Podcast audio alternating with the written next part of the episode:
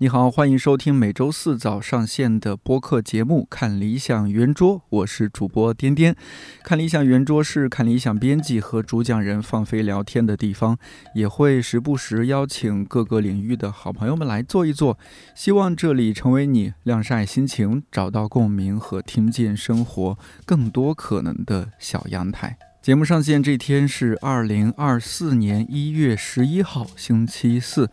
从二零二三年十月份开始，每两个月我会在 Naive 理想国的线下店邀请嘉宾和听友现场共同录制一期节目，因此也有了看理想圆桌一个新的小专栏，叫。Naive 一会儿，一起天真一会儿。上一期专栏内容是邀请看理想佛学节目主讲人程庆老师在 naive 理想国上海外滩店聊书店与公共讨论。这一期我邀请史学与人类学家看理想一段失踪的民国史黎光明的故事节目主讲人王明科老师和我的同事音频编辑 DY，围绕什么是置业。置业与职业有什么不同，以及人如何找到自己的置业，跟现场的听友一起聊了聊。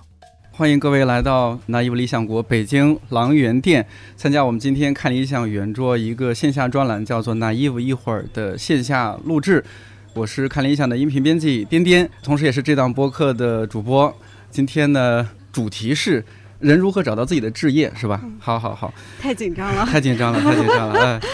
呃，今天这个主题之下呢，我邀请了两位呃我们的编辑和主讲人啊，因为这档播客现在的 slogan 是编辑和主讲人放飞聊天的地方。坐在我旁边的是我们最近上线的节目《寻找黎光明》，黎光明的故事。对对对对 对，一段失踪的民国史。对对对，黎光明的故事是呃主讲人，同时也是著名的史学和人类学家王明科老师，大家欢迎。大家好。呃，王老师旁边的呢是我的老同事，看理想活化石 DY。好好，欢迎欢迎。在二零二三年，我的五十多期节目当中呢，好像有反正大几期都在聊工作、聊人生、聊生活，因为大家今年在工作方面好像都是各有各的一些心酸吧。我自己呢聊的也有点烦了，而且呢，我发现呃，职业不能完全的概括我们，除了职业，好像更重要的是，我们需要找到人活着。可以做什么，或者说我们今天这个词儿叫置业。呃，我先问问我的老同事 DY 同学，对你你怎么理解置业？就是大家如果认识我的话，应该知道我是杨照老师的节目的老编辑。其实之前有听说过置业这个词，但是更深的理解还是杨照老师他在讲韦伯的时候，因为韦伯有两篇著名的演讲，一个是学术作为一种置业，跟政治作为一种置业。我借用杨照老师的话来说的话，职业可能就是什么 job work 或者是 vocation，就他喜欢比较用英文解释。然后置业就比较像是一个 calling，一个使命召唤的感觉。然后为了推韦伯这个节目，其实杨照老师跟道长也有过一期对谈，就可能也有人听过打工人如何找到自己的置业。当时呃，我印象比较深的一个。他们聊到的点就是，特别是在疫情前吧，或者疫情前再往回倒个几年，好像很大部分中国人的追求是追求所谓的财富自由，或者是说我是不是水果自由了，或者是呃旅游自由了这种。但是呢，就是在现在这么一个情况下，我我们今年就是最受欢迎的一个节目是佛学节目。在陈清老师看来，就是可能是因为大家遭遇了一个普遍的心灵危机这样的一个情形下，所以会去听佛学节目这样的内容，去解答自己心中的一些疑惑或者是困扰。我记得在疫情前聊置业这个词的时候，老师们很重要的一个问题是说：那财富自由，财富自由之后，然后呢？你要拿那个自由的财富、自由的财富去去做什么？可能很多人是并不清楚的。就更何况说，我们现在想要追求财富自由，可能大部分人也不具备这种条件。呃，然后我另外想到的一个词，就是最近我在那个整理弗洛姆，就是杨照老师讲弗洛姆的稿件的时候，就弗洛姆有一个观点就很戳心，就是说在现代社会，在这样一个市场的一个大的逻辑下面，好像大部分人都在努力提升自己的一个交易价值，就是被交易的那个价值，就是努力的去扮演一个就是社会要求你成为的那样一个角色，而不是说我自己想要成为什么，而是我做什么能够。让我自己在这个市场上能够卖得上价，就感觉自己把自己当成一个商品一样。所以我觉得，就是为什么会戳我，就是可能我偶尔在工作中也会有这种感觉吧。所以就是我自己感觉最近几年的一个。情形就包括说考公考研现在也挺难考的，就是在这样一个情况下，可能逼很多人去重新思考。那既然那些原本社会上面觉得啊成功人士的那些标配我可能实现不了的，那我再看看我自己能够想要什么。就是它大概是一个契机，就是当你原本规划好的那些路走不通的时候，你才终于想起来问自己说我想要做什么。然后我觉得置业。在我的认知里，就是说我去做我自己想要做的事，而不是什么在这个大的一个资本的体系或者是市场的逻辑下能够卖得上价的东西。我自己的心里的一个对我现在从事的工作的一个判断，就是我觉得我主要是在为自己打工，就包括说能够做像 王明科老师的节目，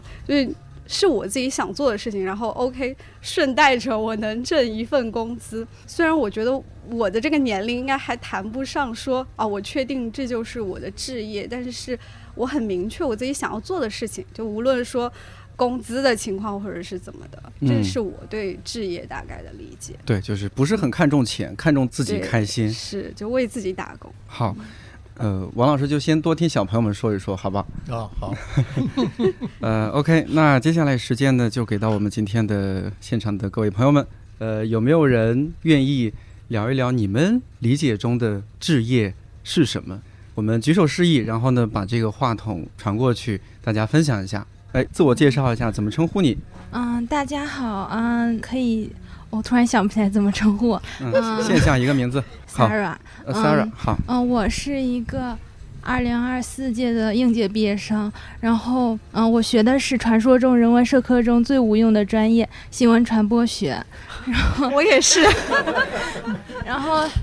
在秋招投了一千多份简历，然后不断用社会标准量化自己的过程中，我一直也在思考，就是今天这个主题，就是是我最想做什么？到底我的人生如果大部分都都被嗯工作占据的话，我最想要的是什么？嗯，我思考了这几个月，我认为我对置业的理解就是，首先，嗯，我认为时间是最宝贵的。就是我不能接受让我加班的工作，嗯，因为人的时间是有限的，我们也也就活那几万个小时，所以我想在最有限的时间里做我最想做的事情。第二点就是，虽然就是新闻传播学它现在遭受很多非议，而且国内的这种新闻环境大家也都懂，就是不是特别好。但是我确实当记者，其实是我一直梦寐以求的一个职业。首先，它满足我的第一个要求——时间自由；第二个特点就是它可以接触到社会最前端、最真实的人群。我觉得也有点像田野调查吧，就去观察大家。然后，虽然有些东西可能写不出来，但是我知道，可能在我死之前，我会写一本书，然后发到网上，可能也也会记录这个时代。最后，我想说的是，在对置业的思考过程中，嗯，因为我之前经历过好多场面试，然后每次面试完，我就会坐在校园里对着叶子发呆好久，因为他们对我的定义就是，嗯，我的绩点是多少，我在哪里实习，我的实习时长是多少，为什么我实习了那么多不同的岗位。我觉得这都不是一个完整的我，就是一个完全被量化。他不关心我在思考什么，他只希望我坐在工位上成为一个螺丝钉。然后我记得我之前看过周国平老师说过一句话，就是说一个人可能永远不知道他最想做什么，但是你一定知道你不想做什么。如果你把你不想做的事都想清楚了，那你做的就是你最想做的事。所以这就是我对置业的理解。哎，这也是一个理解方案，但是我有点不赞同你第一，不能说不赞同。像第一点，你看我和 DY 今天就算加班。对，如果是这种加班，你能接受吗？就自己喜欢的事情，那然后呢是要你在朝九晚六之外的时间去做，你可以接受吗？嗯，我可以接受这种，但是可能因为被社会毒打了半年吧，我发现我应该是百分之九十九点的概率，应该是找不到这种工作的。这种工作也没那么好。不是，就是，嗯，因为投了很多简历嘛，然后。嗯，现今年的就业情况，据说是这几年最惨的一届，因为嗯，就是我的学校可能也不是很差，但是大家现在就是老师说看到我们眼睛里已经没有光了，所以我们找工作的第一标准就是我们已经不敢奢望什么置业了，就先把自己的温饱确定好，然后再慢慢的在嗯自己的时间里做一些想做的事情吧。心疼这一届，确实是。呃，我们再开放一个名额，还有朋友愿意分享一下你理解当中的置业吗？呃，大家好，我叫舒雨。然后我在看到这一期的，就是宣发的时候，提到置业，然后脑子里面蹦出来一个词，就是陶渊明的《桃花源记》里面最后一个“寻向所至”，就是反正就是他们就是莫名其妙的连接在一块儿了。我觉得那个质是特别纯粹的，然后，呃，可能跟今天要聊的置业的这个纯粹蛮吻合、蛮贴切的。然后其他的，对于我自己工作的一些现状什么的，可能跟刚刚这位朋友分享的也差不多，就是今年就是惨。嗯，是已经工作了吗？对，我是一个。画廊民工。哦，画廊民工哦，我们很像哎，我们是文化民工，对对对，对，就是就是在，就是就是在经济下行的时候，艺术品可能是最先被就是被卡掉的一个消费，嗯，所以就是，也就是感觉就是寒冬就是跟着这个季节一块儿来，嗯嗯，那你在这个行业里边觉得自己眼里还有光吗？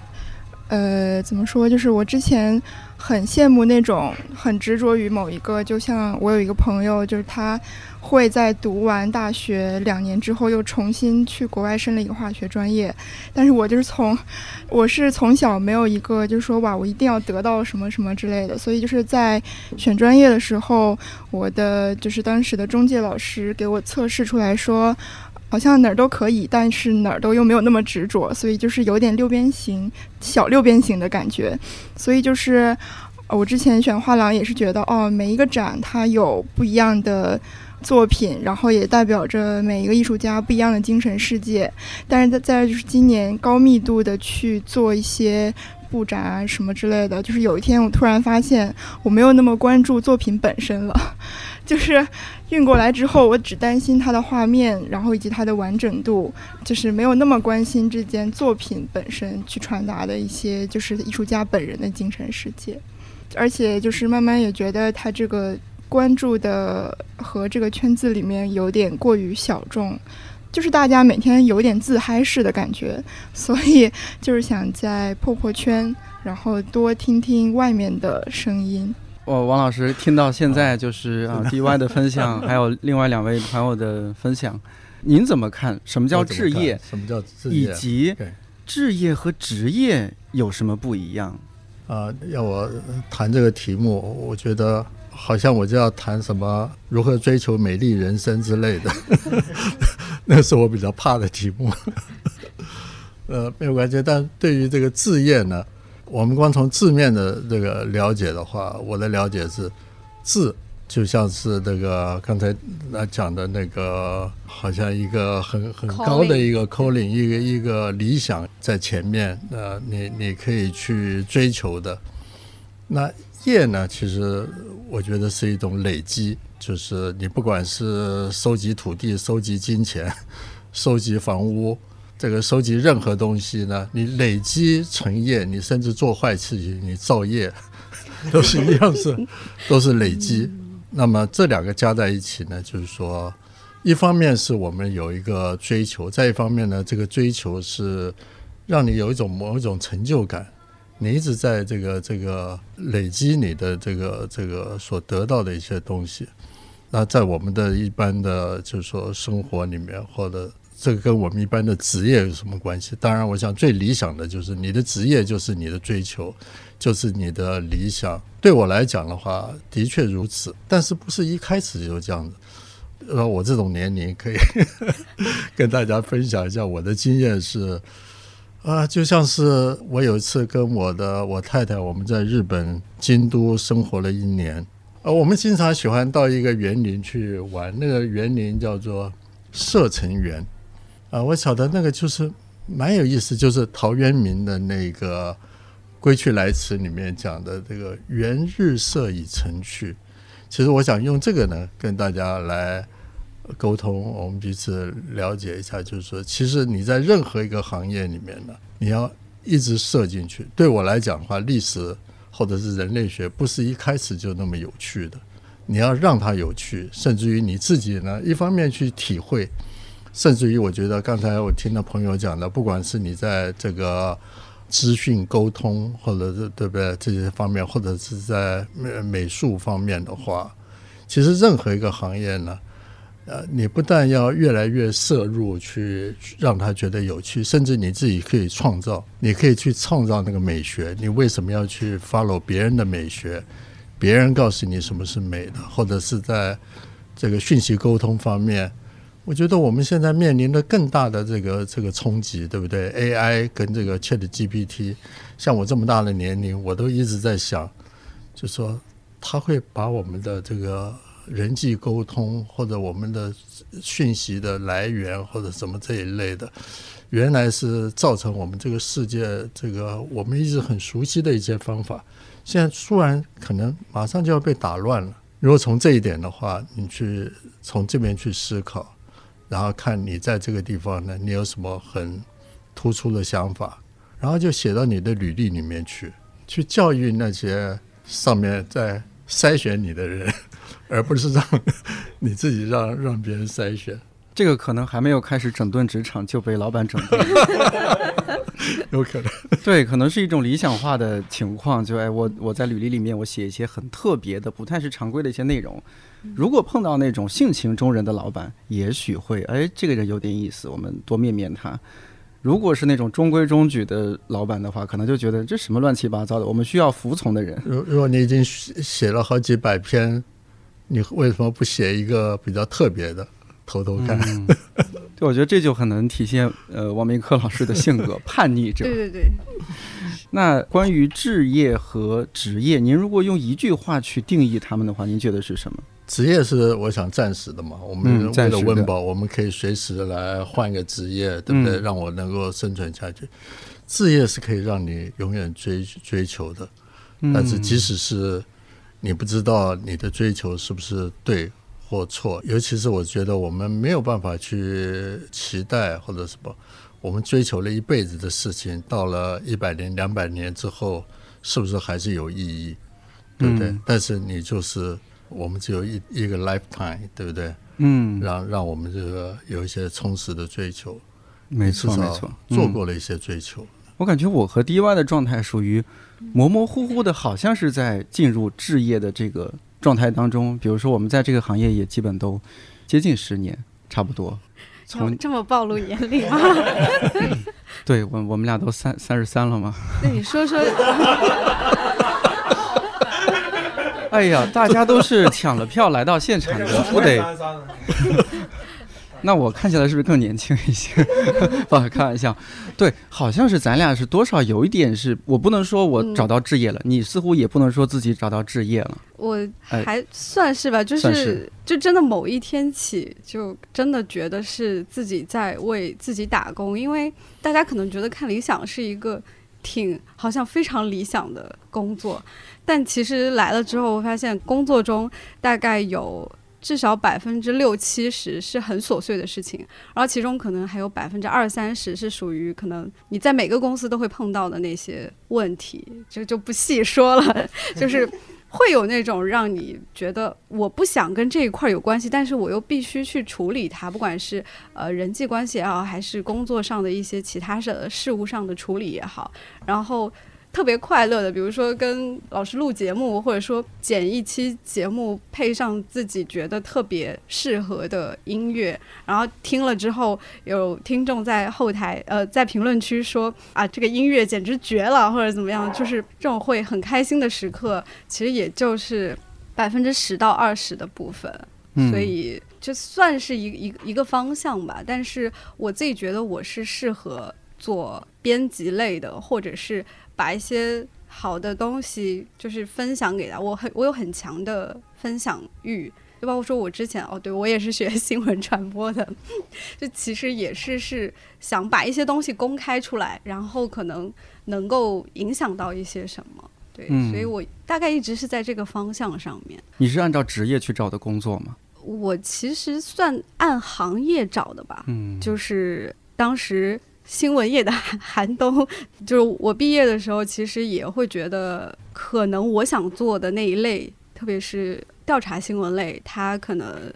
已经没有什么太能做的空间了。然后当时就说，那我还比较喜欢看书，我就去一个出版社试一试。结果就在那个理想国那边去，算是一开始是做营销编辑，然后慢慢的说啊，我们。要来做视频节目的推广，好，我又去做视频节目的推广。后面说啊，视频节目商业太难了，我们来做音频节目吧。嗯，刚好因为我做新闻方面，就是其实会有一些交叉的经验，然后就就转到这边来。然后到现在为止，我觉得还蛮适合我的。对对，其实之前跟颠颠商量这一期的主题的时候，刚刚听两位。同学，姑且这么称呼，分享特别有感触。就为什么会想到请王老师来讲这个题？因为王老师刚我们在吃饭的时候还提到说，就是他也是比较晚才找到自己的方向。我之前听王老师讲他自己的经历的时候，都大吃一惊。我说啊，还竟然还可以这样对待高考吗？就是之前跟很多同事也分享过的，就是他可能需要一定的那个时间。才能够就是慢慢的找到自己的方向。呃，一会儿也可以请王老师再仔细的分享一下。对对对，要要不现在就分享吧。对对对。呃，王哥是在道上混过的。对对，可能有有人看在微信上看过一篇那个推送的名字，说王明科老师是混过太保的学者。对，就是王老师，您是怎么样去找到自己的置业的？因为我看您小时候很贪你们要听这种。就是一个 很高妙的理想，然后怎么追求这个理想？嗯，还是我讲讲看。你讲讲一些比较实际的，我教你们怎么样作弊，超捷径去达到那个目标了。老师说说您打桥牌的故事吧。打桥牌？哦，没有，那只是我我有一年高考，我又参加高考好几次才考上。前面几次都是陪着别人考的，这个陪着玩的，那绝对考不上的。所以在那种情形下，你知道，我们就是在呃两次考试中间回到休息的地方，然后就打桥牌，拿到一手好牌，那实在是就就后面那一节就不进去考了，就 这样子而已，没什么。但是说实在话，就是说，如果说讲到我当初的志业的话，我刚开始。真正的努力要读书的时候，我就想到我我我不要花自己家里的钱。那个时候我就，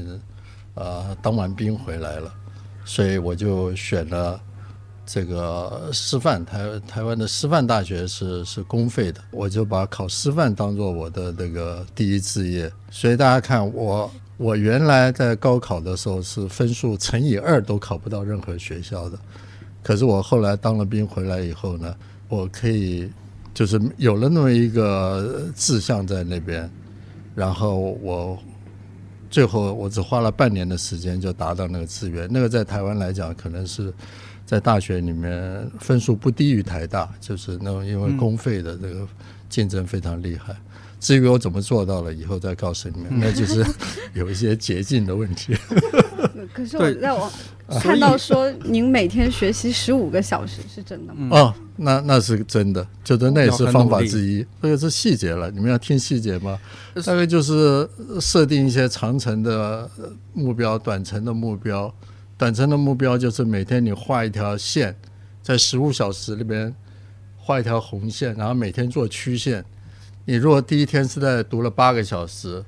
你第二天你就读到十六个小时，然后你尽量想办法把那个曲线维持在那个红线上面，嗯，看你有没有办法，那就是对你自己的一个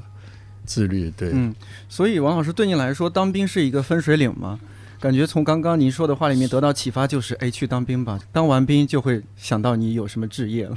当然，其实当兵之前，我曾经真的是，我说实在话，我想很多人都经历过这种嘛。十八、十九、二十岁那种，就是说一很沮丧，然后觉得生命很没意义。我真的在当兵之前入伍的前几天，甚至于想我是不是就干脆结束掉算了。当然，当了兵以后呢，当然跟我家庭里面有一些变故有关系。我我父亲在那段时间去世了，这点对我来很重要。就是说我以前真的是很混。但是在我父亲的心目中，他还是觉得我好像他好像以我为荣一样的啊，所以我我就一直觉得这个我我要做一些这个这个可以让他即使在死后也可以纪念他的一些事情。所以对我来讲，那个哎呀，再就跟你们讲一件轻松一点好了，只要是考试，我可以给你们一点信心。只要是考试，那个考试就可以被欺骗，大家相不相信？我经历过半年，我考上大学以后，我那时候的信心到什么程度？就是我跟你讲，要我去考建筑师特考、护士特考，我都可以考得上。你赶紧和我们分享一下，以后就不用买五年高考、三年模拟了。对，其实考试呢，我在我的后我的。变成一种哲学，对我来讲，就是说，那个考不出你的程度出来。你有五分的程度，你可以考到八十分、九十分，啊，就是你就要针对，其实不只是考试，针对任何的问题，帮助你们求职或什么的问题都一样，你去分析你面对的是什么样的问题，啊，然后再去针对这个去去准备。有的时候用机械化的训练，就不停的做题。所以我到后来，其实我的英文呢，什么后不管是出国的考试，什么托福、GRE，什么各种的那个，我都可以考得不错。其实我的英文还是不好，我知道。我虽然是这样讲，但是我是告诉你们，考试是可以被应付的，但是你真正的实力呢，还是要自己栽培。比如说考试，还有我有一种方法，我也可以告诉你们，这种我猜你们听得最最受用，因为最实际。就譬如说像申论题的考试，呃，博士班、硕士班的考试，我一般呢会准备个每一个学科准备四个到五个非常大的主题，然后收集资料，把答案写得非常的好，完整的一个答案，把它背下来。然后考试的时候，不管出了什么题目出来，这个是技术了，就是你要。很 smooth 的把那个主题移到你准备好的主题上，然后把你的答案写出来，绝对让你的教授印象深刻。还有，譬如说在美国留学的话，注意这一点：美国人相信数字，所以你要背一大堆的数字，然后在博士资格考的时候把这些数字念出来，那美国教授马上就被你征服了。所以这一类应付考试的都是。小细节。那如果具体到呃到后来追寻置业这一块呢，这个是怎么样的一个过程啊？我是觉得我并没有因为读历史而让我对历史越来越感兴趣。这就是我跟大家所讲，一方面就是刚才讲的“缘日色与城区”，就是你越摄入越深，越会感觉到里面有趣的地方。另外一点呢，可能是比较不容易的，不过大家可以试试看。不要接受那些权威，你不要因为你读历史，你读了一代大师的东西，这个也好，那个也好，到最后你自己就不好了啊！我我也看过，就是说我们的有一些朋友就这样子，太钦佩那些大师，就觉得自己什么都做不出来。其实不用，就是要有一些新的想法，就是一直要想，就是说怎么样突破这些，譬如说在人类学里面。你为什么要按照那种田野方法去做啊？你为什么要接受那些理论？甚至于你的这个报告的书写，你都不一定要呃遵循那些规范。如如果你写写了一个非常糟糕的硕士论文，然后你要花一辈子来来来弥补的话，那恭喜你，找到了，找到了。我就是这样子。对，有时候不要怕错，而且不要怕问问题。其实我的硕士论文呢是非常糟糕，然后我的指导教授非常的不满意，但是他认为我还是值得毕业。那个 那个，因为我的硕士论文呢没有解决问题，就提出一大堆的问题。但是我在想，我到现在不后悔的。老师能具体讲讲吗？因为可能来的听众不一定听过我们那个节目里的介绍。其实我跟很多的那个朋友一样，就是说根本也不知道自己做博硕士要做什么样的题目。我的一个指导教授说，他自己研究汉代的羌族，那说汉代之前的你可以研究好，跟老师没有抢地盘。所以我就做商代到汉代的一些低羌，就是中国古呃甲骨文里面也有有羌的记载嘛，我就研究这个。结果我越研究自己越糊涂，在我的论文里面就在问一大堆，这枪到底是什么？到底什么是一个民族？为什么他们是一个民族？哦，诸诸如此类的问题。而且我就批判了所有的权威啊，我的指导教授对我还真好，他到最后都问我说：“你要我找谁来给你考试？”我说：“哪一位哪一位？”我就讲了几个。他说：“刚才那些全部被你骂骗了。”所以，总之就是说，那是一个非常糟的论文。但是呢，我的指导教授还是对我不错。后来他还是推荐我进入了历史语言研究所，是台湾一个大概一个最最高的一个研究单位吧，在人文社会各个科学里面来来讲。就我在里面，就是我我后来还是在研究枪，但是我后来的整个的这个思思考的方式啊，全部都跟那个以前的一些学者不一样。我在想，就是可能有差别的，就是我一直不愿意接受各种的这个边界的这个框范，所以别人在问我说你到底是人类学家或历史学家的时候，我常常不愿意说我是哪一个，因为我知道呃人类学家也不认为我是人类学家，历史学家也不认为我是历史学家，因为都批判然后他们哎，他们他们也会批评我，但是我有时候就开玩笑，我不是那么好被批判的，也就是说我是我说我这是 armed smuggler 武装匪徒，武装匪徒是走私者，对不对？你把知识从一个领域走私到另外一个领域，但是要注意，你是武装的，也就是说你在每一个领域里面呢，你要涉及人类学，你就好好的读人类学；你要涉足到社会学，你就要好好读社会学。所以你把自己武装起来，就是你随时可以反击别人。那我是觉得，不管怎么样，跨学科、跨过各种领域，这个非常重要。我还可以给给你们举个例子，这是非常实际的例子。我在我们中央研究院已经很多呃，我服务了三十多年，退休。在我服务的这些年里面，我们在台湾的那个中央研究院成立的所有的新的所都是跨学科的，反而原来传统的学科的那些所，我不知道在中国大陆是怎么样，化学所、物理所或数学所或者什么，都有相当程度的可以说没落。最新兴的、值得去成立一个新的所来支持的学科，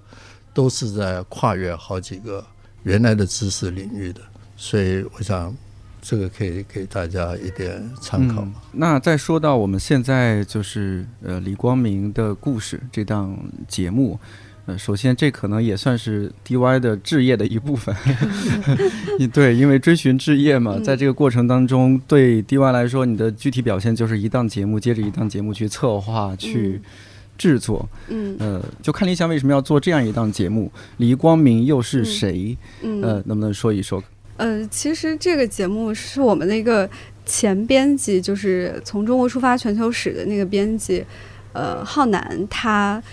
一开始联系的王明科老师。一开始浩南他其实是想找王明科老师做一些族群理论相关的。结果我们见到王老师之后，王老师就跟我们说了这个李光明的故事，就是说他呃一个人身上就是浓缩了一部民国史的那种感觉，因为一些比较重要的事件，像是呃学术的、军政方面的，他都有参与，而且。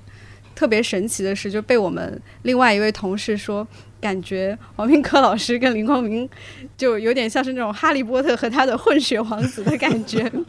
因为那个王老师发现，呃，李光明的那部手稿川康调查报告的时候，就是其实李光明发现李光明的路线跟他的路线几乎是就是做田野的路线是一样的，就是之所以。把他拉到这个题目以来，就是也是说，我们其实每个人的个人选择，就跟时代都还是蛮有关系的。像黎光明的话，他其实也是他的那个选择，包括王老师在节目里也一直提到，虽然他是 在十余所，但他其实心里一直想着军政报国，对。一会儿也可以请王老师分享一下，就是说一个人的个人选择跟时代的关系。刚刚王明科老师分享到说他那个跨学科的视角，我我自己感觉近几年有这个趋势，包括看理想这边做节目也越来越希望，就是比如说我们现在就不太会去做正常的那种怎么说断代史。虽然我们有一个那个有两个通史系列，一个是讲坛社的，一个是杨照老师一个人讲的一个通史系列，但是什么断代史或者是一个专门的一个什么思想史的，可能我们现在不太会去这么策划了。我们比如说找段志强老师做白银时代的旅行史，他其实是想通过旅行这么一个个人行动。来去看，在行动过程中，它会触碰到哪些其实隐形的社会结构，就有点像是，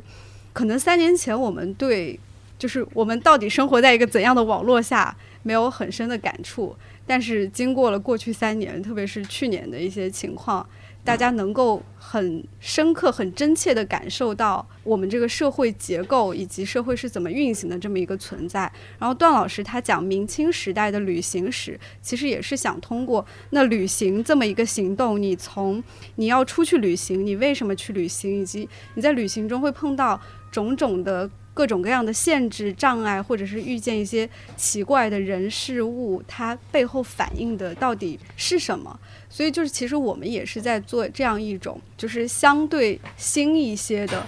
包括我，我感觉跟王老师刚刚说的一个跨学科的视角也是有契合的。所以，每个人他在。就是每个时代他做的这个选择，不管是学术上的还是别的方面上的，就是都跟这个时代，我觉得还是蛮有关系的。然后王老师也可以讲讲，就是您理解的李光明他跟他时代的这个选择。好，我我我跟大家说明一下这个李光明跟他的这个一些背景。简单讲，李光明是历史，其实我我所服务的那个历史语言研究所。是在一九二八年就在中国大陆成立了，而且那个成立的呢是一个一刚开始就是一个非常这个顶级的学术中心，而且网罗了现在来讲的话，因为那个时候，比如我别的学科我不晓得，以人文社会科学来讲，那个时候刚刚引进中国，对不对？所以那个时候我们所的一些前辈几乎都是每一个学科的开创始祖。譬如说语言学的赵元任，考古学的这个李济等等这些的人物，但在这么一个非常典范的这个学术机构里面呢，呃，我服务了多年以后，而且我那个时候已经在羌族地区呢做田野，然后我带了很多这个后现代的一些呃可以说是解构一样的类似的那种学术的方法。然后去从很多边缘的现象来来做的有点像历史人类学的这个这个田野，去从这些村民啊这些降枪的里面去恢复二十世纪上半叶那边的社会的情形。那是我花了很多的时间去做这个，就他们的成为少数民族之前的一些认同啊，跟他们的历史记忆等等。就在这个时候，大概在。两千年的左右的时候，我突然一下在一个偶然的机会，在我们的所的图书馆里面发现了一本报告。那个报告是三册的这个很简陋的笔记簿，啊，上面就写这个川康调查报告，黎光明、王元辉。然后我读了以后呢，我真的是吓一跳，就是说我在经过了你看这么多年之后，我所做的调查，其实我看到的一些当当时的状况，其实他在那个报告里面，他在一九二九年。几乎在我同一个地方去做调查，他看到的那个现象呢，跟我后来那么多年看到是一样的，表示我可以证明他看到的是对的。但是他讲的是对的话，在当时大家讲，这就是非常重要的一种学术威权，把这个报告认为这个是完全不符合学术规范，完全没有学术价值，一个威权呢，把它压下来，让他七十多年。没有办法出版，甚至我有时候看到那个册子上面的一些字，我看都很难过。譬如说有第三册，呃，原来写一个四，然后他就在旁边一行小字就写：如果语言册不合用的话，改为三。这个表示呢，另外有一本语言册被骂得更惨，根本就看不见了。所以我们现在只看到三册，语言册看不见了。所以这是表示什么呢？我们现在所认识的世界，是被一种学术知识所规范出来的世界，而那个世界呢，这所有的学术规范没有叫你说实话，只是要你去符合这个规范而已，所以就造成我们现在的所认识的这些。所以我后来在大概二零零四年的时候，就把这个李光明的这一本报告呢，把它刊登出来。我举一些很简单的例子，就说有时候我们今天读那个报告呢，都觉得很有趣、很好笑。嗯，他会说嘲笑那边的那个呃所谓西番，那时候没有所谓的藏族，他的观念里面那边的人就是西番，他会嘲笑那个西番的那些喇嘛，说说某某喇嘛或什么什么知道蒋介石和知道什么呃孙中山，但是呢不知道有南京。他更可惜的是有一点。讽刺的意思，说他问我们三民主义跟中华民国到底哪一个本事比较大？所以大家想想看，当我们读到这个东西感觉到很好笑的时候，其实背后的意义是什么？我们被一种国族知识训练过了，对，我们被国族知识改造了，所以我们是觉得一个人在那么即使是在松潘那么远的，作为西方的的人也应该。不至于这么没知识，对不对？其实我们从他的这个报告里面，这种嘲弄里面，其实我们读到的是一个造国民的过程，就是在当时的国族主义之下，怎么样透过一些知识创造民族、创造国民。所以到了今天，其实我们都是国民，所以我们会觉得觉得那个很好好笑。所以其实呢，呃，我就是。特别希望透过李光明的这本报告来看，我们今天是从什么样一个过去慢慢走过来的。其实这是一个非常复杂的一个过程。所以说到这个时候，对您来说，您的志业就是去追寻李光明他的研究足迹。你讲到志业的话，我们也可以想到这个，就是李光明他的真的就是说，以所有的那些几乎。除了那些原来已经在在中国属于这个大师级的学者，像这个傅斯年啊这一类学者以外，其他几乎都是从国外、欧洲、欧美留学回来的。以黎光明这样的一个从中山大学刚毕业的大学毕业生来讲的话，那么他可以一生从事这个学术事业，对不对？可以好好的在这边发展。但事实上呢？他完全志不在此，为什么呢？这也是讲的有一点说，这个这个命运呢捉弄人。他是回民，他是冠县，就是今天都江堰那边的四川的回民，在当时呢并没有回族，但是他还是一个非常虔诚的穆斯林。他跟他的一些四川朋友出来到外面读书，搞学潮，被学校开除，然后到广州去投靠孙中山，广州的革命阵营啊，这个就是我们所看到的这种近代史里面非常重要的一页呢，他都参加了。但关键就在这里，在杀鸡惨案发生之后，他所有那些朋友呢，都从中山大学转到黄埔军校。大家知道那个时候，中山大学跟黄埔军校都是孙中山创立的，等于是这个这个姊妹校一样的兄弟校一样的，所以他们哎一文一武，他们都弃文就武。他就是因为他是穆斯林，当时的军队不像现在，对不对？不会替你这特别开开小灶、开清真食堂，所以他就还是留在中山大学。那么。其实他一直都没有忘记这个，就是真正从实际投入在这个革命的这个行动里面报国。大家知道这个以后呢，可能大家很很多资料也可以看到，五四运动以后呢，胡适、傅斯年这些当初投入在呃五四运动里面非常这个呃先进的领导分子，可是到后来呢，都觉得。一大群的年轻人被他们鼓舞起来，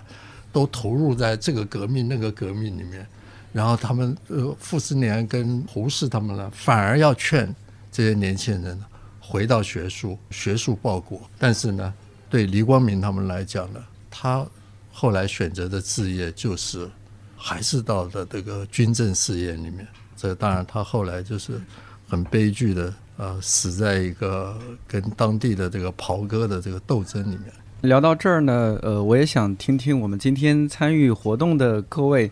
呃，关于置业的追寻的故事。比如说，你们觉得自己有没有找到自己的置业，或者说，似乎在冥冥当中迷迷迷糊糊的一个混沌的一个没有认得那么清楚，但似乎我在这个方向了。那你是怎么去追寻的？怎么样去？可能也是有点像王老师一样，是一个叛逆者，不在乎那么多权威的他们的说教，他们的认定的一些东西，然后走到了自己的一个方向。啊，怎么称呼？叫 B 一吧。对，事业可能说起来太有点自己够不上的样，那就是自己想做的一个事业吧。这么说的话，或者说是自己想投入到一个一件从事一件事情，要不然积累着这么过程，并且享受。我是这么理解的。首先是。然后的话，其实我这追随的话，其一开始像像刚刚王明凯老师说的，可能是八九岁的时候会觉得真的人生很没有意义，然后也可能有稍微想不开的想法。但是就是因为就是生活还是得过，还是有不同的想法，就就会想着自己做什么。然后我寻找这个所谓职业的过程，现在当然肯定也还处于，我现在也最近也在时常经常反思，这么个事情自己想做什么。当然，我我已经工作了，呃，也三三年了，对，所以说，其实我是我是已经选择过的人，而且我的我选择过也不止一次，因为专业的一些原因，我学过化学、俄语，然后现在从事的是一个程序员这样的一个职业。毕业到现在之后，我觉得我现在的职业或者说我的兴趣，我觉得应该是还想对研究或者说是做相关一些有关。呃，人家的一一些知识吧，有关什么的知识？有关哲学或人文社科这种一种更对人的一些讨论跟探索的的的一这方面内容。但是基于我现在的职业，其实我我不确定。但是我只能说，其实我每一条路过来，并不是说我我委屈自己选了这么个选择，而而是因为。我其实几乎每每个选择都都觉得我自己应该自己能做，而且应该能做得不错。而且实际上我对我的工作其实也挺投入的，只是说缺乏一种可能作为人的更深层次的一种，呃同同呃同意对自己人生的一种嗯同意的感觉吧。对，然后的话，所以。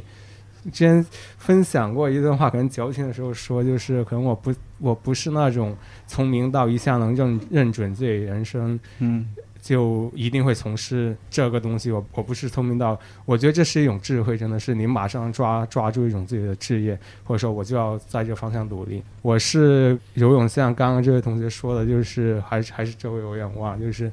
从事一件事情，然后反反思自己在其中，呃。是否喜欢，然后是是否满足自己的一个意愿，对，不断慢慢反思，不断过来和不断推翻，可能还在路上，就一直是。我听起来你很适合什么？就是万一哪天看 理想的哪个程序员离职了，有坑位了，我觉得你可以考虑。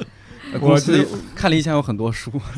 对，你可以随便看。我觉得这是我很理想的一个职业，应该是现在看起来。是我们公司有一个程序员，他就是之前就是我们的用户啊或者粉丝啊什么，然后他就他是自学的编程，我忘了他好像是自学的编程，他就一直想来看理想，但是一直没有坑位，发现别的岗位都不适合。对，然后他就一直蹲，直到有一天看到招招聘网站上我们放出了一个，因为有一个前同事前程序员同事离职了，然后他马上投简历。哎，就来了。呃，你像说到学科这一块儿，老听友可能知道，就是因为我也我也不是学播音主持的呀，对啊，我学日语的。但是我我感觉我算是比较早意识到自己好像是比较想做这种偏文化交流的文化传播的这种事情，或者说在话筒前的事情。我十一岁登台，你是有 呃，对，就是比较有智慧的那种，就是我十一岁第一次上台说相声哦。嗯，对，因为从小北方人嘛，还是从小听相声啊什么，然后就哎学校初中嘛有个机会，各个班要出节目什么的。当时我喜欢唱歌，喜欢跳舞，喜欢说相声，但是想第一次亮相还是特别一些，因为唱歌跳舞的人太多了。对，我我就选择了曲艺方面，啊，但一上台就很有瘾，觉得哦这个舞台有点意思啊，就下面，而且我属于下面人越多我越不紧张，对，然后就觉得哎自己是不是有这方面的。天赋，嗯，呃，所以就后来也也就不断的锻炼，就是又就是说相声啊，后来也开始主持啊，然后也登台跳舞、跳街舞啊，或者是种种的，就发现那个地方很吸引我。所以像后来我学了日语，虽然短暂的有想过，哎，将来是不是可以成为一个外交官？啊，对，刚来北京的时候经过外交部，觉得哎，这个地方我应该来上班，对，没有去啊，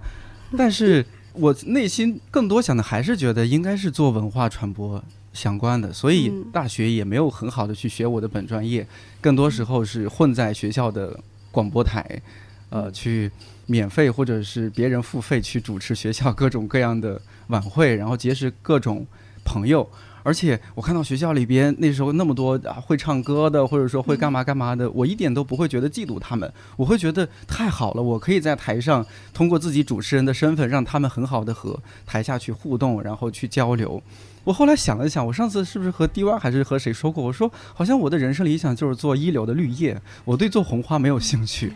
对，一流的绿叶好像就是我的一个像置业一样的存在。看着这些红花在这 闪耀着，对，这是我人生幸福感 很重要的来源。打开一些话匣子，还有没有人愿意分享一下？哎，好，这位兄弟，怎么称呼？呃，谢谢，呃，叫我生产队的驴吧。生生产队，驴哥啊，驴哥好。那个，其实刚才我也一直在思考这个问题，就是所谓的置业这件事情。呃，我是有一个，就是可能是我个人特殊的一个想法，就是。我觉得置业这件事情本身就是一个人能够找到置业这件事情，它更像是一个天赐的一个礼物。因为绝大多多多数的人好像不太能够有这个幸运，能够去从事自己呃想要一直去从事的一个置业，把这个东西当成一个本职的工作去做。所以我从大学毕业之后到现在工作的这十年的时间里头，呃，基本上都是一直在遵循这一个非常工具理性的一个方式，就是我压根儿就没有考虑过。我还有置业的这个事情要去做，那就是怎么样能够有更好的职业的发展，怎么样能够去尽量的多挣一点钱，让自己的生活更好一点。可能这件事情在这段时间里面是我一直放在首位去思考的。但是最近是有一件什么事情，呃，让一个所谓的我的置业可能是啊，渐渐的浮现起来。其实就是去年的春天，当时是也是不巧我在上海工作。啊，所以经历了一些可能大伙儿都知道的一些事情。那个时候我就是鲁迅先生讲的这个翻来覆去的睡不着每天，然后但所幸呢，我是呃接触到了我们的社区，然后去给社区当志愿者，每天给身边的邻居，然后送送水果，送送饭，然后帮他们倒倒垃圾，团一团菜，送送蔬菜什么的这些。经过那段时间的。几个月的社区的服务，我觉得好像这件事情是我很喜欢做的一个事儿，就是我在通过这种方式找到和附近的人的和我的附近的身边的这个社会的一个连接。那这事情渐渐浮现出来了。然后今年因为工作的调动回到北京之后，啊，也是依然在参与这种社区的这种志愿的服务的工作。好像这个事情是我喜欢的，但是在这个过程当中，我觉得有一个非常非常重要的一个因素，就是偶然和时间的因素。呃，所有的这些碰撞其实都不是被安排的，都不是被人为安排的。刚刚其实王老师讲到的，呃，他遇上黎光明其实也不是被安排的。呃，所以我觉得，其实我想跟大伙分享的就是，在哪怕是我们现在在近几年几个月一时半刻的眼前可见的时间里边，看不到自己所谓的这些置业的方向或者是这种置业的可能，但是不意味着以后的十年二十年。我们一直看不到这个，我我是觉得王老师刚才的所有的分享，其实给我最大的一个启发就是这一点，就是我们要用一个相对更开放的、允许更多的可能性的一个心态去面临我们以后可能会遇上的其他一些事情，说不定什么时候这事儿就浮现了。呃，但是在这之前，我觉得我们要做好的一个准备，就是尽量让自己还是能够保持一个对周围的人和周围的世界的一个关怀吧。不然的话，就可能当某些可能性浮现出来的时候，那么这些事情可能就会在我们眼皮子底下溜走。嗯，这是我想跟大伙分享。好，谢谢。嗯，还有哪位？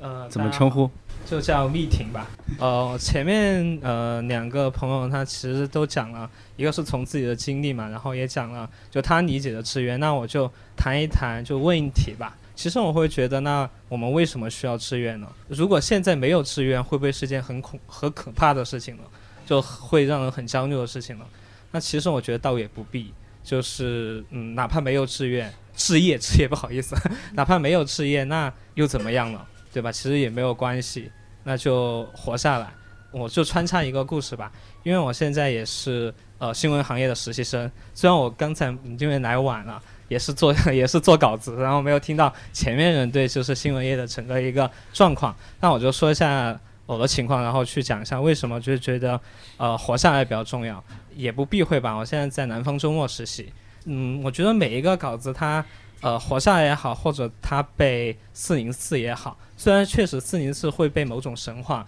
嗯，也很重要，但是在目前这个阶段，我觉得呃活下来也很重要。发生是要发生的，但是。在有的时候，我们生存下来，然后我们积蓄力量，在未来的某些时刻，或者说能让我们发光、能让我们发亮的时候，让我们去展现，而不是或者说呃莽莽撞撞的这种。至少从我的经历来说吧，虽然我也只是实习，也没有很呃在这个，也不能，甚至我也不好意思说自己是这个行业的从业者，但是我觉得还是希望有一些希望吧。至少从我看见，我觉得是有这种积蓄的力量的，只是还没有发芽，只是说还需要等待时间。但是我觉得是寒冬，但是这帮人一定可以看到太阳的升起。好，谢谢你的分享。就这位同学的分享，让我想到就是我们最近做的五周年那个节目叫《与时代周旋的人》，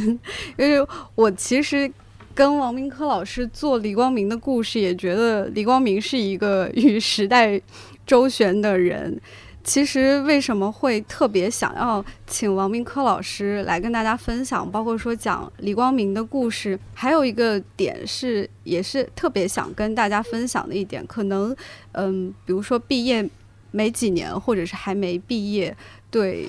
嗯，没有找到置业会有点迷茫的人来说，我觉得王明科老师，呃也好，或者是黎光明也好，就是他们都不是一开始说我要走哪个方向。当然，现在我们可以说，呃，用军政报国是黎光明的置业，这是我们现在对他的一个归纳。他当初并不会觉得说。啊，这是我的置业，或者是很明确的那个东西，以及说他那后面用军政报国，某种原因也是因为他被史语所给开掉了。那他之后又辗转，比如说做一些做老师，然后包括他跟之前的一些朋友的联系，那因为一些机缘巧合，也是一些机会吧，让他去做了进化县的县长，结果没做多久就死在任上。但是呢。他是为当地的那个秩序跟安宁是做了他的贡献的，包括说他写的那个报告，在十余所尘封了七十年，就直到被王明科老师发现，那他也不知道这个东西会被王老师发现。其实他做那个时间，就我不知道，可能会不会有同学会有这样的想法，说，那我没有找到置业，或者是我没有被认可的时候，这些东西是不是，是不是浪费的，是不是无用的？好像就是我们做一些事情也得要求一个那样一个结果一样。所以从李光明的经验来说，他做的那个东西其实当时是被否定的，但是他留下来了。就像刚刚那位同学说，就是。被四零四，或者是被怎么样？就是即使他留下李光明的故事留下来，那也只是少部分人知道。比如说听王老师讲过的人知道，或者是你偶尔在一篇微信文章上能够读到他，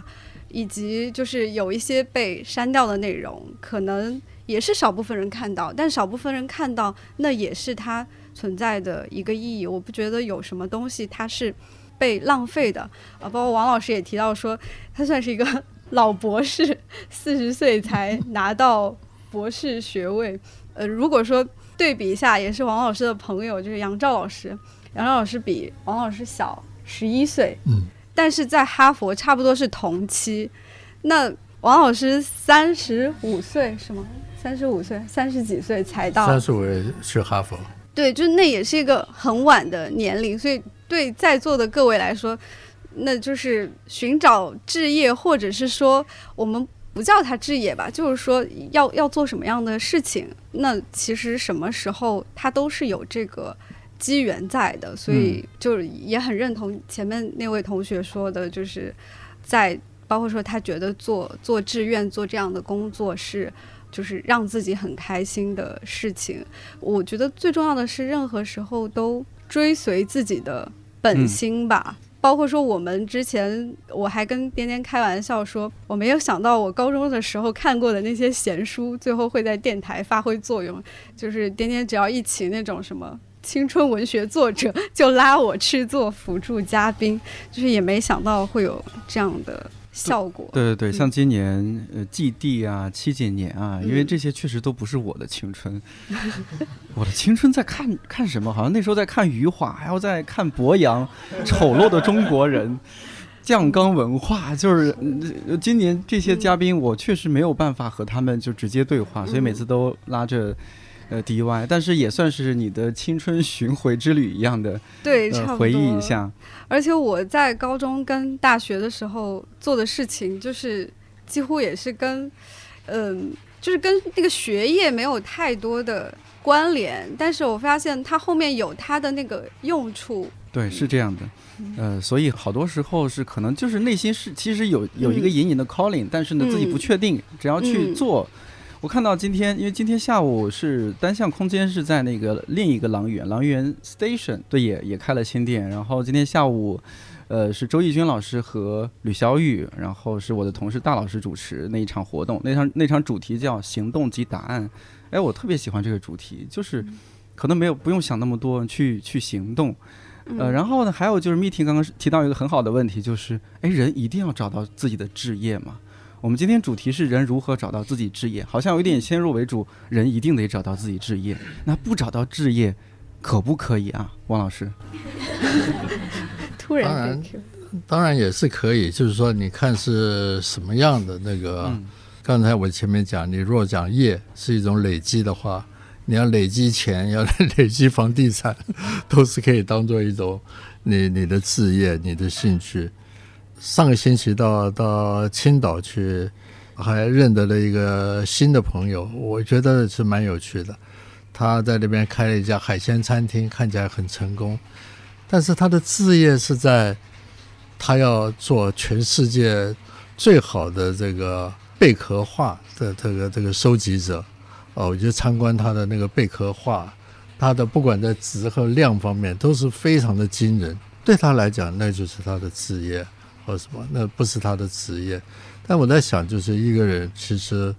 我们不一定要去，就是说，你说一定要追求一个非常高的一个理想，或者是让那个理想反而是让你自己感觉到很挫折，对不对？我是觉得就是说，不停的在你的工作里面，让你觉得这个工作很有趣，不是而不是就是说每天在忍受那种八个小时、十个小时的工作，最后在这个拖着非常疲惫的这个呃身心回来。我想，既然是你的主要的工作占领你一天的八个小时到十个小时的时候，何不想办法让它变得有趣？我觉得这点更重要。是对对于王老师来说，呃，您的工作的有趣的部分，会不会是因为你去四川，呃，有很多美食啊，呃，还有很多美景 川西。对，我不知道，呃，我们加入一些轻松的内容呢，就是 您在追寻自己置业的过程当中，在美食方面有没有什么心得？啊，美食讲到美食，我就要吹嘘一下了。我是大概是这个华文界的这个。第一本非常专业的这个中国饮食文化的这个期刊的创刊主编，啊，当过五年的这个中国影视文化的创刊主编。这个是别人看中您哪一点，然后邀请您去做主编吗？没有，其实我我只是爱吃而已。因为我常常到了一个餐厅的时候，我就故意让这个在点菜的时候，就让这个餐厅的人知道。中国影视文化的主编来到这里，就保证这个厨房会特别照顾我。老师曾经跟我们透露说，去四川那边旅游，特别是川西那边很多地方，他进去可以不用门票，因为跟那边都很熟。他讲的不正确，好像我的朋友都是土豪土豪恶霸当地的。呃，不过的确了，在在那个藏羌族地区。因为这个是一个我们在田野里面的话经常的经验，也就是说，在那种很乡下、很淳朴的地方，像我这样无论如何是一个远客，呃，远方来的客人。那远方来的客人呢，在一个村庄里面来讲的一个乡下地方来讲，你不是有相当的身份，你没有办法接待这个远方的客人。你最好的方式就是把这个珍贵的客人。贡献给到村里面最有力量的人那个家里去，所以我在那边的朋友自然而然都是很有力量的。这个还有就是我做田野，我也可以跟你讲有一次经验，那次是我带着我的二儿子到好像是黄龙沟还是哪里的一个景区，就我的朋友呢就是说帮忙弄个票出来，让我可以免费进去，结果呢好像那次不太顺利。就有点不愉快，我的儿子就在旁边扯我的袖子，说：“爸爸，我们自己买票好不好？” 可是我就跟他讲，我说没办法，这个时候已经没办法。为什么？大家知道我们在田野里面就知道，这牵扯到面子问题，嗯 这牵扯到面子问题，所以我们只好很尴尬的站在里面等到。我的朋友，他就终于弄了两张票出来。嗯，还好挽回了面子。哎，对对。呃，王老师，像您大半辈子都在追寻，就是现在这这样的算是置业。然后我不知道到现在为止，您还会觉得这件事情是让自己心动的，然后让自己所谓的眼里有光的吗？其实我现在觉得，其实我现在在北大上的一些课程也跟这些有关系。我是觉得。各位不用像我这样子到一个偏远的一个藏羌的这种村寨去，啊，住个这个好多年，然后这样子去是去观察一些现象，然后回过头来认识我们自己。其实我们身边到处都是有一些会被我们忽略的现象。其实刚才有好几位朋友，我看都都有提到，对不对？就是说，我们身边经常会有一些威权，让我们把一些东西看不见啊。包括李光明的报告也是一样，当初也是被一些学术威威权让我们看不见它。所以，但是这种一方面呢，它总有一天啊，就像我们的记忆一样的，我们记忆像一个电脑的运作一样，我们经常把一些重要的东西呢，或者是社会认为重要的，把它截在这个。一个运作的区域 r a n 或什么那个里面来运作，但是这个电脑的记忆里面呢，它还有一些其他的这个空间啊，呃，那其他的不重要的东西还是放在那边的，但总有一天呢，这些东西会回到我们的记忆来而产生意义。也就是说呢，我要劝大家的就是去注意自己生活里面有一些特别的现象，特别会被我们忽略的，譬如说一些我们觉得非常令人惊讶的啊，我我也有讨论过这一类的，譬如说大家喜欢讨论这个三星堆的考古发现。其实三星堆的考古发现最重要的不是他发现了多伟大的东西，最重要的地方是你为什么会觉得惊讶，对不对？这惊讶代表什么意思呢？代表你好像认为那个地方不应该有那么早的文明，那么你为什么会这么想，对不对？其实这就是我们要去注意啊。其实这些都是被我们啊，不只是考古学界，也被我们一般民众所忽略的。你为什么对三星堆的发现这么惊讶？对，我觉得就是看王明科老师的书，包括跟老师一起做节目，最大的一个收获就是，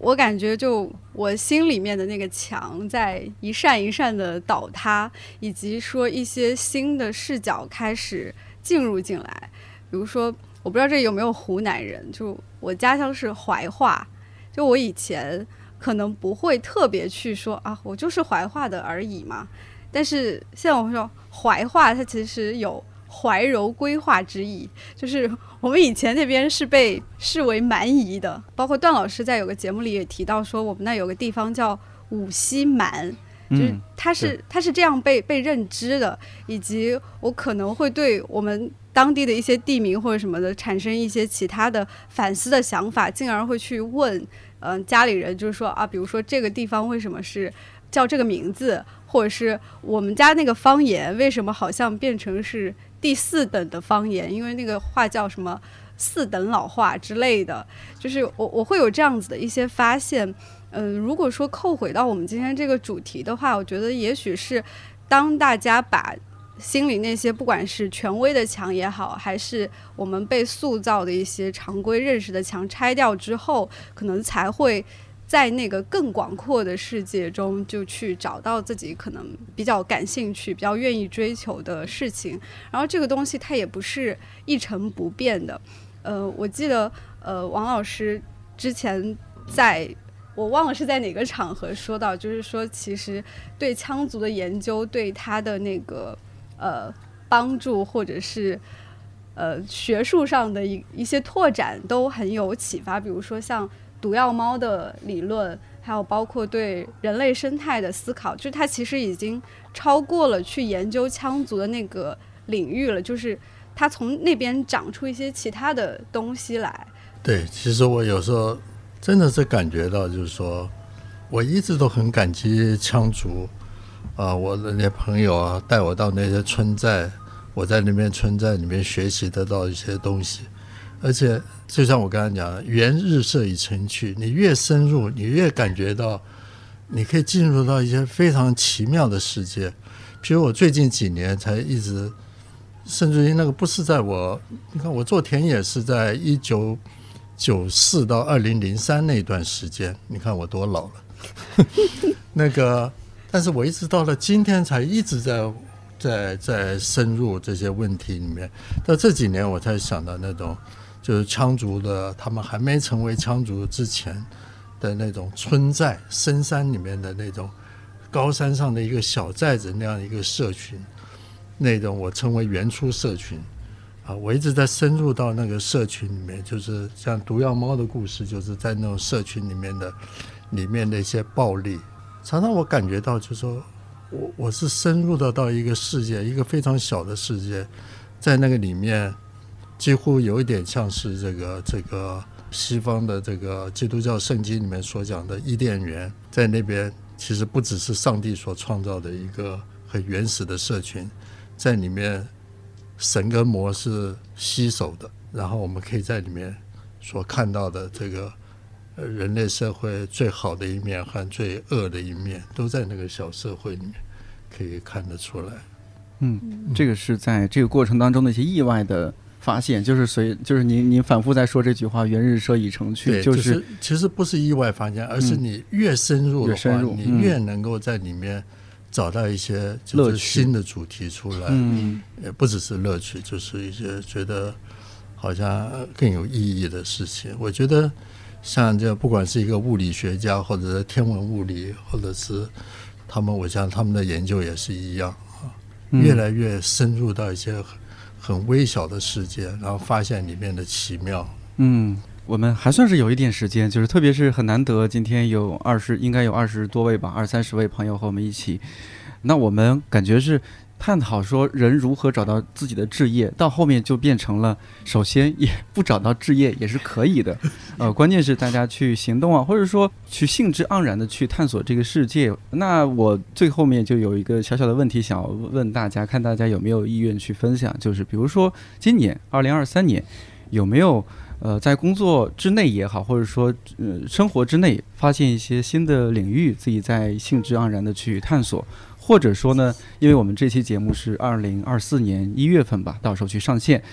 新的一年，大家有没有什么蛮期待想去探索的方向，去做的事情，或者说有些什么希冀啊、期许啊，都可以聊聊看，好不好？提前让大家做年终总结吗？来来来，先预习一下。哎，好，老朋友了啊，周安娜。好，大家好，我是周安娜。嗯，然后我想分享一个我最近打算在二零二四年就新年里做的一个一个计划吧，因为我一直也是读人文社科。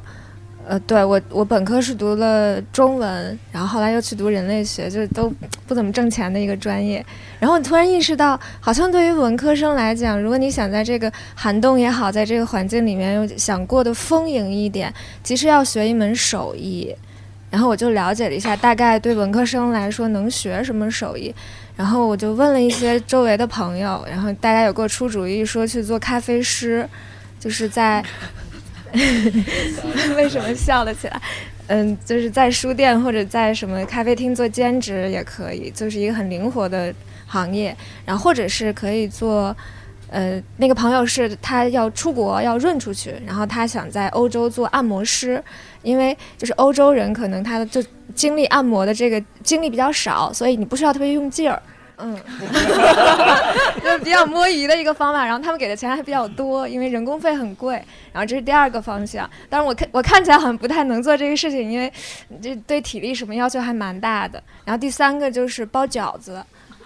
对，就是因为你走到天涯海角，其实对于餐饮啊，对于这个吃饭的要求还是有的。我打算在这三个领域当中去学一门新的手艺，就是包饺子也可以成为一门手艺。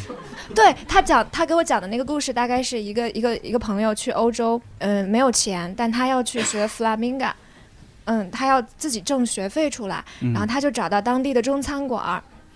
大概跟那个餐馆的老板说，我一天可以给你包多少个饺子，然后就包了一顿，那个餐馆的老板觉得很正宗。因为他们可能没有没有见过包的这么快，然后又很地道的人，然后这是他打的第一份工。他给这个餐馆包了这么多饺子之后，立刻去那个餐馆对面，然后又包这么多的饺子，这样他的那个身价就会可以抬起来。哦，那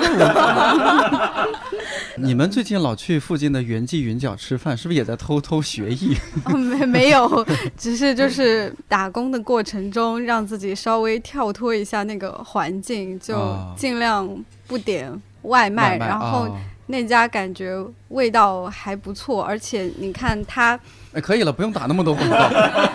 不是，我是想说这个饺子它是很有学问的。为什么我们经常选择吃饺子？因为它碳水，对吧？然后里面可能比如说是一个芹菜肉，或者是。白菜肉就它菜也有了，肉也有了，就蛋白质、碳水、膳食纤维，就是都还蛮均衡的，对对对。哦，对。但是听卓安娜这么一说，感觉也可以趁真的可以观察一下，学习一下手艺。我我是觉得就是那种呃目标不论大小，就是大家有一个心之所向，就是找到下一个我想要去尝试的事情就好。就是有的可能就一阵儿你就过去了，有的可能。可以发展长远一些，对，这就是有点随缘了。好，还有其他朋友来一起分享一下。好，这位来来咋称呼呀？啊，可以叫我小双。好，小双，好。啊，然后我今年二三年我呃新开始学架子鼓了，然后是就是一直很感兴趣的一个一个爱好，但是之前一直拖延，然后今年就是下定决心去学，因为我觉得如果我可以敲到八十岁的话，我还可以敲。五十呃四十多年，因为我也三十多岁了，然后，然后刚才老师在聊的过程中，其实我有一个小问题，也一直在思考。因为老师刚才一直讲说，就是你不管找没找到置业，其实你如果做了这份工作，你深耕下去，肯定会发现这份工作有趣的地方或者它的闪光点。然后我想让老师也帮我看看我这份工作有没有什么有趣的地方，因为我想了半天，我觉得我想不到。我是做财务分析的，然后我觉得，我觉得那个。就是报表上的数字对我的人生是没有意义的，然后对所有的高层、所有的人，这个公司所有的人其实都是没有意义的。可能只是对对于高层来讲，他们的奖金会很多，然后对于我们这种打工的，可能他也没有什么钱，也没有意义。但是它其实是对这个公司有意义的。这个公司它是没有生命的，所以它是对所有有生命的人是没有意义的，反而对一个没有生命的公司是有意义的。所以我觉得。我的工作，我一直在想这个问题。今天聊天的过程中，一直在想这个问题。我觉得我好像没有找到它的发光点，我该怎么办？我用另外一个例子来跟你讲好了。对于你们财务分析，我是不太了解，但是在我们的那个历史学里面呢，有这个做经济史的。那我们有很多做经济史的朋友呢。他们就用了一大堆的数字、海关报表或者这类的里面去做分析，得到一些结论。我就跟那个有些朋友呢，就谈到这个，就是说我们有经济学，有经济人类学。其实经济人类学跟经济学不一样在哪里呢？就是经济人类学会注意那些数字背后人的动机、人的意图。我觉得，我觉得你可以往这边去想想看。就是不要把那个当做一个硬的数字，就说这当这些人在创造这些数字的时候，或者他打下这些数字的时候，他心里到底在想什么？而且他代表的背后的一些意义是什么？一方面，一方面会有趣；再一方面呢，也许你会有更多的发现。还有那个，我我也可以再再跟大家分享一个我过去的经验，也是台湾的经验。你们也知道。会计财务呢，不像我们一般人说，至少我以前对会计财务都都觉得蛮讨厌的，老是在挑挑毛病。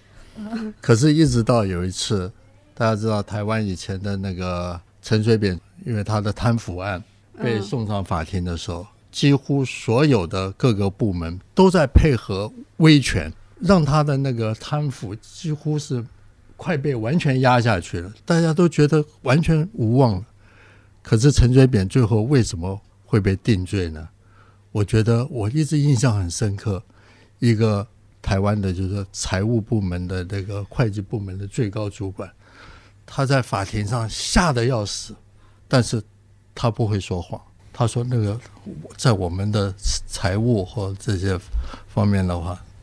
那个是铁的事实。后来就是因为他的证词，才让陈水扁被定罪的。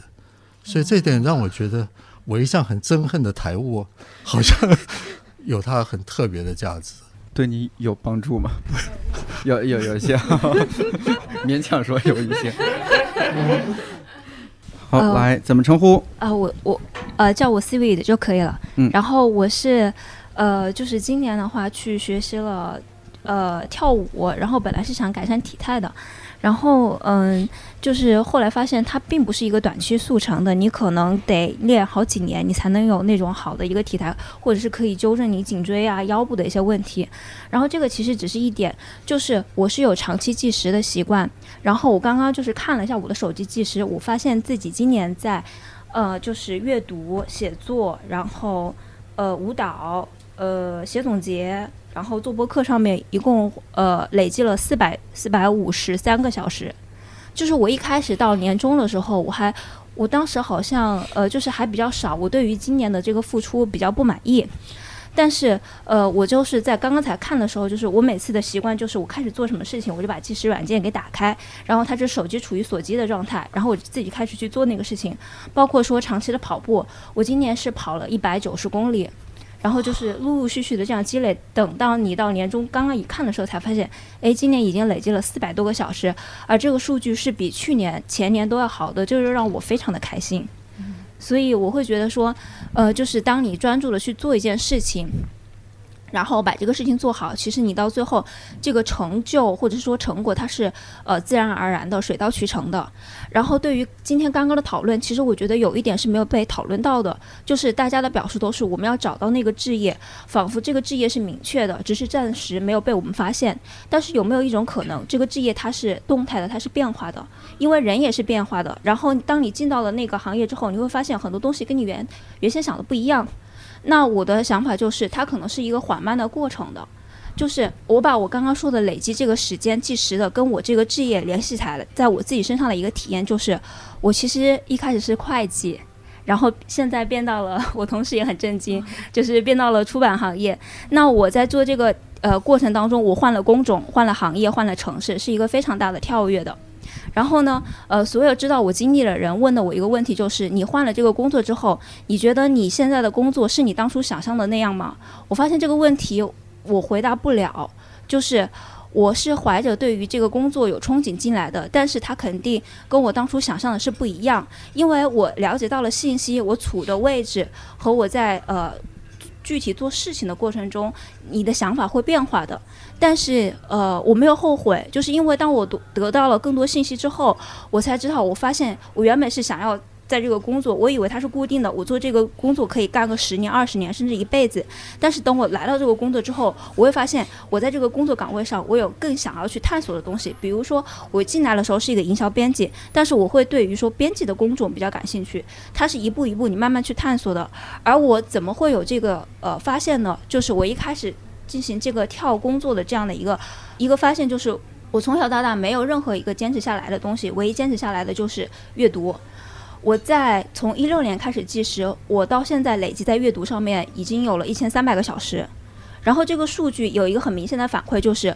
我是比周围人要做的稍微好一点的。那我既然比周围人强一点，那我在这个相关的工作上，我是否能够比周围人有更多的优势和做得更好的呢？它这个数据和我在这个上面的付出，给到我了这样一个反馈。尤其是当我是在一个所有人都认为。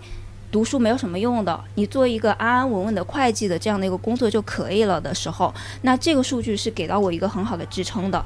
包括说我对于自己呃的了解的这样对自己性格的一个了解这样的情况下，然后让我就跳出了原来那个环境做了这样的一个决定。那么还有一点关于置业就是。我觉得任何一个置业，它是跟你所想象的理想生活的典范是离不开的。就是你想象的这个置业，一定是嵌套到你所想要的那种生活里面去的。所以，呃，反而不如换一个思路想，你想要过什么样的生活？那这个置业在你这个这个生活中，它是占有什么样的一个地位，占有多大的比重？我觉得这样去思考，从你自身的过往的经历中去探索，或许会有一个答案。好，谢谢哇！一个当过会计的编辑说话真是有条理啊。好，那我觉得你刚刚说到了非常重要的问题，确实。当然，我对置业的理解就是，它不像职业那么确定，它就是一个混沌的，所以才会你在里面不断的换岗位啊，然后不断不断深入，这就有点像王明科老师刚刚说到的那个那样的方式。对，其实老师也是。职业不一定相等，就像老师刚刚，呃。就像王老师刚刚举的那个例子，就是说，就是那个呃青岛的那个人的故事，就是你的置业可能跟你的职业并不等，它是你生活的一部分。那你的理想生活中，就是以一个职业作为你每天生存的必要，但你的置业是你想专更的那一部分。我觉得这样是，这也是在你的理想生活范围之内的。对，好，谢谢。哎，怎么称呼？呃，既然刚才有一个吕老师他已经走了，我就叫鹅老师吧。鹅啊，好，大鹅的鹅啊。嗯，是这样，我呢也是刚才一直在想这个问题，就是王明科老师，您当时就是您刚才引了一个话，就是说您的这个等于整个的职业和这个这个这个思想的发展是您当时的那个那个那个硕士论文，呃，说是提出了很多问题，之后呢，您就顺着您的这些问题逐渐的向下发展，然后把自己的这个这个所谓的置业给发展出来的。嗯，我就一直就就在想问啊，因为因为可能。在座的在座大多数年轻朋友，他们可能都会觉得，就是您真的会有那种感觉，就是所谓的就是一个 calling 那个那种感觉，就是他会会好像在远方，就是召唤着您去您去往这个这个方面去发展发展吗？还是还是怎么着的？您就您就您就是带着一堆问题，然后就就就义无反顾的这么冲下去了？这个是我的一个一个一个一个很很迷惑的地方。很好，其实没有，确的确是没有一个好像一个最高的目标，或者是一个一个最高的 calling 或者什么的，就是一步一步的，在每一个阶段，就是刚才那位朋友分享的，我觉得非常有意思的。我觉得那个其实也是就我前面跟大家讲的，你看他计算他读书多少小时，他在某一个工作上多少小时，也就是说，你一直在达成你最近的目标，啊，一直不断的在达成你最近的目标的，然后再不断的在调整自己的脚步。说简单的讲，其实在我的这个田野方法里面，我讲最重要的就是我的一个多点田野，我从多点田野里面去得到知识。但事实上，我可以跟大家讲，我选择的多点田野当初是不得不如此，因为我作为一个外面的人进入了那种这个羌藏族地区，呃，我又不愿意这个去申请一大堆的许可，来 来让我可以在那边做做田野。我最最大的最有利的方法，也不替我的主人惹麻烦的方法，就是我不断的移动。我在一个一个寨子里面住不到五天或者是六天，我就移到下一个地方去。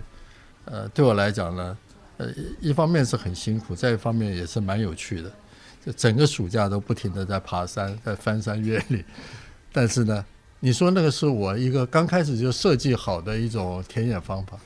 完全不是，是完全是不得已，对不对？老师需要跟大家解释一下，一般做田野都是一个定点蹲点，对，呃，所谓的人类学典范的那个是一个蹲点，就是你在一个地方住个一年两年啊，但是我的方法呢是不一样啊，我是不断的在这些各个村子啊，这个各个沟里面去移动，所以我的知识的产生也不一样，因为那个蹲点的方式是你越来越熟悉你所观察的那个世界。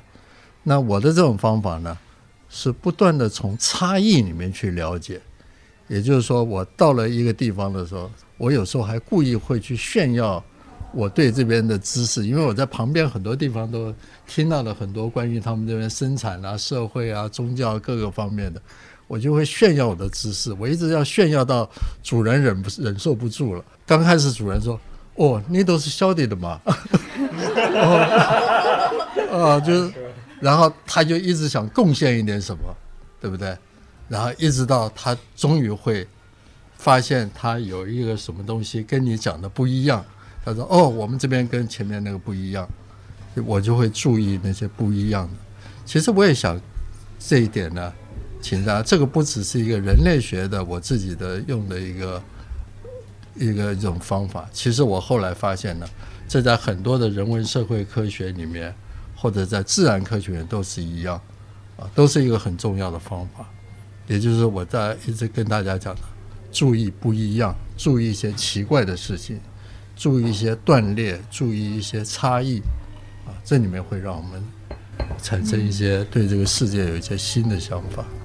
最后，我想提一个我特别感动的一个点，大概可能也跟今天这个主题有点关系，就是置业也是慢慢知道自己。不要什么？嗯，王明科老师应该是在十今年十月的时候非常密集的飞了几个地方。嗯，他说他推推掉了一个什么新加坡的学术会议，但是他那段时间可能大概在半个月吧，就是先从北京到了青海，然后再从青海。到广西南宁那边，然后再到重庆，就在我看来是非常辛苦的。然后老师就是其实年龄也比较大了，就是非常奔波的一个旅途。嗯，老师就分享了这么一句话，他说：“呃，什么北京、上海、新加坡这些，可能我尽量能推掉的就推掉，但是像是，呃，这些可能少数民族的一些。”事务或者是边疆地区的一些会议，都是要尽量参加的。这个可能是，这个是老师置业的一个一个体现吧。嗯，是，呃，那今天时间关系，感谢 对，感谢王老师，感谢 DY，也感谢今天所有在场的朋友们。我们看理想圆桌拿衣服一会儿，今天的录制就结束了。呃，这个专栏呢，这个线下呢是每两个月。有一次，所以下一次是二月份，我们暂定是二月二月底吧。二月底具体是拿衣服哪家店不一定啊，大家可以关注拿衣服理想国的公众号，到时候的招募推送，好吧？谢谢大家，我们下次再见，拜拜。